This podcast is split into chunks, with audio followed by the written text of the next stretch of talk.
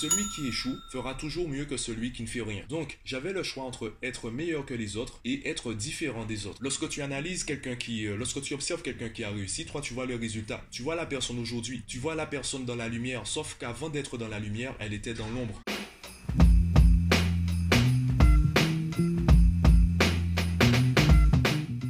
Aujourd'hui, on est vendredi, il fait super beau, il fait super chaud. C'est une très belle journée pour te parler de l'échec. Si tu me connais, si tu as l'habitude d'écouter mes podcasts, tu sais que l'échec est mon sujet favori. On a une peur tellement profonde de l'échec qu'on n'essaye pas. Et comme on n'essaye pas, on ne peut pas réussir. C'est pour cela qu'il y a une phrase que j'avais trouvée, tu sais, j'avais eu l'inspiration. Oui, ça m'arrive aussi d'être inspiré. J'avais tweeté, tu sais, un petit tweet juste comme ça, et je disais, celui qui échoue fera toujours mieux que celui qui ne fait rien. Voilà, c'est de moi. Ne cherche pas, c'est de moi. Celui qui, celui qui échoue fera toujours mieux que celui qui ne fait rien. Évidemment, euh, on n'est pas là pour chercher l'échec. Tu vas pas commencer une activité en espérant échouer. Ce n'est pas ça. Simplement, tu vas prendre conscience que l'échec, c'est également une expérience. En fait, l'échec, c'est juste un résultat. Et d'ailleurs, pourquoi je voulais en fait parler du sujet, c'est parce que ces trois derniers jours, j'ai discuté avec des amis de nos projets respectifs, de nos hauts, de nos bas, etc., de, de nos feedbacks respectifs dans nos activités, notre, nos expériences personnelles. Et ce matin encore, je discutais avec un pote, Marvin, pour ne pas changer, j'ai eu comme une révélation. Je sais pas d'où c'est venu. En fait, les connexions, les connexions se sont réalisées et je me suis rendu compte qu'en fait, la plupart des personnes qui nous inspirent, la plupart des personnes qui ont qui ont atteint les objectifs qu'on vise, ce sont des personnes qui ont terminé d'échouer lorsque nous, on a commencé à échouer. Je m'explique. Je te prends mon exemple à travers les podcasts. Pour l'instant, les podcasts ne sont pas très populaires. Alors pourquoi j'en fais? J'en fais car le jour où les podcasts vont devenir populaires, je veux être prêt à en profiter. Lorsque tout le monde va se dire ah ouais les podcasts c'est génial, il faut que je m'y mette, moi je veux déjà être habitué à enregistrer des podcasts. Je veux déjà avoir une audience. Comme cela, lorsque les gens vont, demander autour de euh, qui écouter, ben il y a des chances que tu leur dises ben écoute Mathieu. Bon, il est un petit peu con parfois dans ses podcasts. En tout cas, son contenu est intéressant. Abonne-toi à sa chaîne. Voilà pourquoi j'ai commencé à faire des podcasts avant que les gens écoutent. Et pour l'instant, c'est un échec. J'ai pas d'audience. J'ai, enfin, j'ai pas d'audience. Oui, tu m'écoutes, donc j'ai une audience. Par contre, l'audience est toute petite. Je n'ai clairement pas l'audience des youtubeurs euh, qui font des tutos beauté. D'ailleurs, j'en profite pour saluer tous les youtubeurs, spécifiquement les youtubeurs antillais qui font un excellent travail pour représenter nos îles à l'international. Merci à vous. Voilà, la petite page pub est, est réalisée, même si on n'a mentionné personne. Hein, je n'ai pas mentionné Petit Bout de Soleil, mais bon, c'est pas grave, euh, on continue le podcast. Donc, je n'ai pas la même audience que, que ces personnes, puisqu'on n'est pas sur le même segment de marché, on n'a pas le même type de contenu, donc on va pas attirer de la même façon, ni au même moment. Par contre, l'expérience que j'ai avec euh, le marketing, du coup, même par rapport à mon activité, quand je me suis lancé en 2017, quand je me suis dit que je me mettais à mon compte, j'ai très vite compris que ça servait à rien que je me positionne en tant que professeur de maths. C'est un marché très volatile, donc il faudrait que je montre que je suis meilleur prof que les autres, il faudrait que je me compare aux autres, il faudrait que j'explique la valeur de, de, mon travail, que j'explique mes tarifs, etc.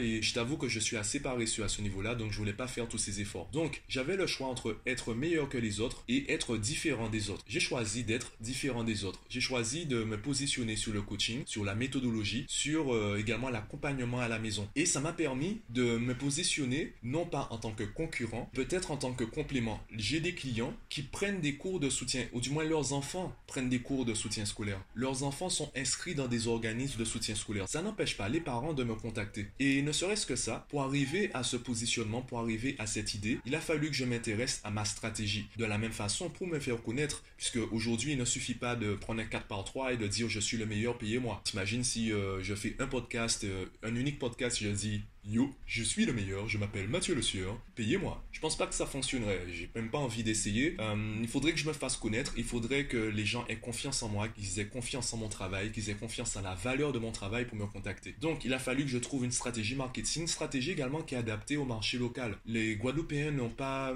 les mêmes habitudes que des Français de l'Hexagone, même plus largement les Européens ou euh, les, euh, les parents du Maghreb, du Maroc, etc. Ce n'est pas les mêmes habitudes, ce n'est pas non plus les mêmes attentes, ce n'est pas non plus peut-être la même sensibilité au mot. Donc il faut que j'ai un contenu qui puisse correspondre à un certain type de marché. Donc dans mon activité, j'ai rencontré certains obstacles, j'ai rencontré certaines difficultés, certaines contraintes, et à chaque fois que je me posais une question, mon objectif c'était déjà de trouver une réponse et surtout de l'améliorer. Entre-temps, en deux ans d'activité, donc depuis 2017, j'ai cumulé certaines questions, j'ai cumulé certaines réponses et aujourd'hui j'ai une plus-value, j'ai une valeur ajoutée par rapport au, par exemple à l'indépendant ou à l'artisan qui veut se positionner en ligne aujourd'hui. Je connais déjà les, je me suis déjà habitué aux stratégies marketing, je me suis déjà habitué à la publicité Facebook, etc. Donc en plus du coaching que je propose aux parents, j'ai commencé à le faire d'ailleurs. Je peux aider des petites entreprises ou des indépendants, des freelances ou euh, des artisans à se positionner sur Facebook, surtout pour le marché guadeloupéen, puisque c'est un marché que je, c'est le marché que je côtoie le plus. Donc je sais un peu plus ce qui fonctionne, ce qui est intéressant mais pas efficace, ce qui est efficace mais pas intéressant ici, ce qui est intéressant pour les autres mais pas pour le marché guadeloupéen. J'ai déjà vu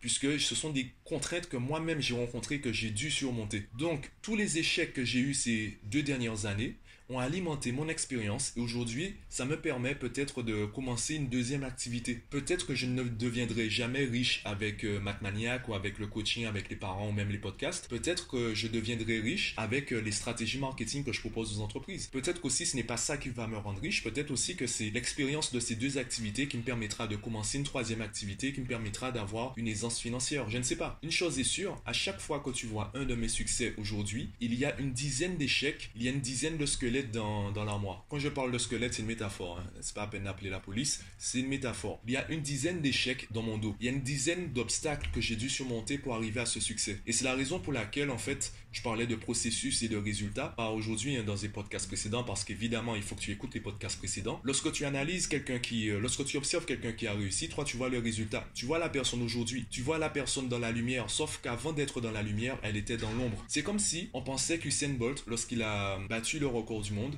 c'est comme si tout le monde pensait qu'il venait à peine de se mettre à l'athlétisme. Le mec, en fait, il est venu dans le stade et s'est dit, je veux courir. Il s'est mis à courir et il a battu le record. Non, il y a des années d'expérience, il y a des années d'entraînement, des années d'échecs. Le mec, il vomissait à l'entraînement, il continuait l'entraînement. Il a souffert, il a galéré, il a réussi à atteindre un niveau qui lui a permis de battre un record du monde. Quand personne ne le regardait, il échouait jusqu'au jour où il était capable de réussir. Et ce jour-là, tout le monde a commencé à le regarder. Après, bon, le mec, il s'est lancé dans le foot il se fait plaisir, hein, il gagnait déjà assez d'argent. Bon, ça c'est une autre histoire. Pour revenir à notre sujet principal, tous les échecs que tu rencontres servent aussi de base peut-être pour tes prochains succès. Et peut-être que le succès, tu ne connaîtras pas dans ton activité actuelle, tu le rencontreras pas dans ta passion. Peut-être que ta passion est destinée à rester une passion et non une activité commerciale. Par contre, le fait de persévérer dans, peut-être dans le marketing ou autre chose, le fait de persévérer dans ces techniques, le fait d'accumuler de, l'expérience, ça te permettra peut-être de partir sur une autre activité qui, elle, te permettra d'atteindre l'aisance financière. Voilà, c'est tout ce que je voulais te dire aujourd'hui. C'est de cela que je voulais te parler. Si t'es pas content, bien dis-le moi en commentaire. Si tu es d'accord avec ce que je viens de dire, ben mets-moi un petit cœur, juste un petit cœur. Tu connais l'emoji, le petit cœur rouge, mets-moi un petit cœur rouge en commentaire du podcast, que ce soit sur Facebook, Twitter, Instagram. Bon, pour LinkedIn, écris cœur. N'avez même pas l'emoji. Je sais que c'est un réseau professionnel, ça va faire bizarre si tu mets un emoji. Lâche-moi un commentaire sur euh, la plateforme de ton choix et moi je te dis à demain.